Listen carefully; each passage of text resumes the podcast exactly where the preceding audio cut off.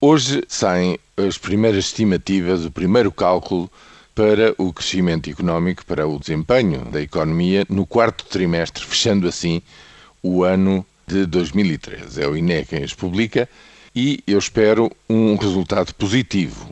O que é para mim um resultado positivo? O resultado positivo é um crescimento em relação ao trimestre anterior de 0,1, 0,2%, o que faz com que, no conjunto do ano, a queda do produto se fique em 1,5% e não em 1,8% como pareciam convergir pelo menos a maioria das previsões. Mas eu queria uh, recordar a história das previsões e das medições neste atribulado ano de 2013. Uh, porquê? Porque as variações foram muito grandes. O Orçamento de Estado, não sei se já se esqueceram, previa nos cálculos do governo que o produto caísse apenas 1%. E logo a seguir nas previsões de inverno do Banco de Portugal se dizia que não era 1%, mas sim 1,8%, quase o dobro, porque aí estava justamente o problema da previsão da queda do consumo final das famílias.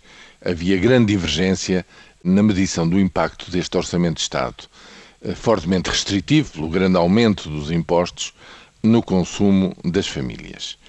Depois desse, o primeiro trimestre, que é o trimestre com o pior resultado, no qual dizia que se atingiu o ponto mais baixo da recessão, quer dizer, o produto caiu até o ponto mais baixo de todos, mas esse resultado foi influenciado por um capricho do calendário.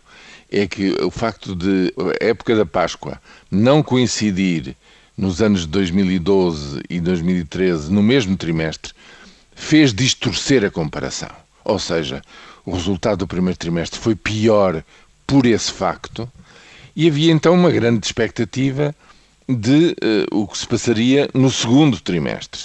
Segundo trimestre dá um avanço de 0,1% que não foi, digamos, largamente convincente, mas reforçou-se, confirmou-se com um novo resultado positivo no terceiro trimestre.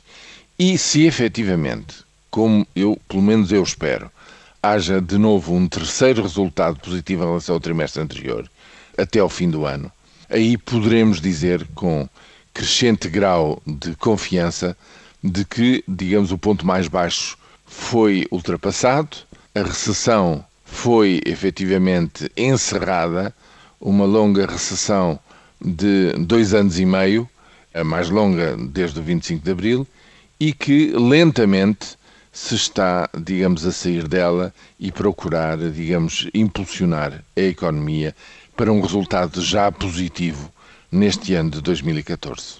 Em qualquer caso, é preciso recordar que os efeitos acumulados desta recessão estão bem vivos, estão aí e as pessoas estão, digamos, a sofrer as suas consequências e vão sentir os efeitos negativos desta recessão ainda por muitos meses, seguramente ao longo de todo este ano 2014.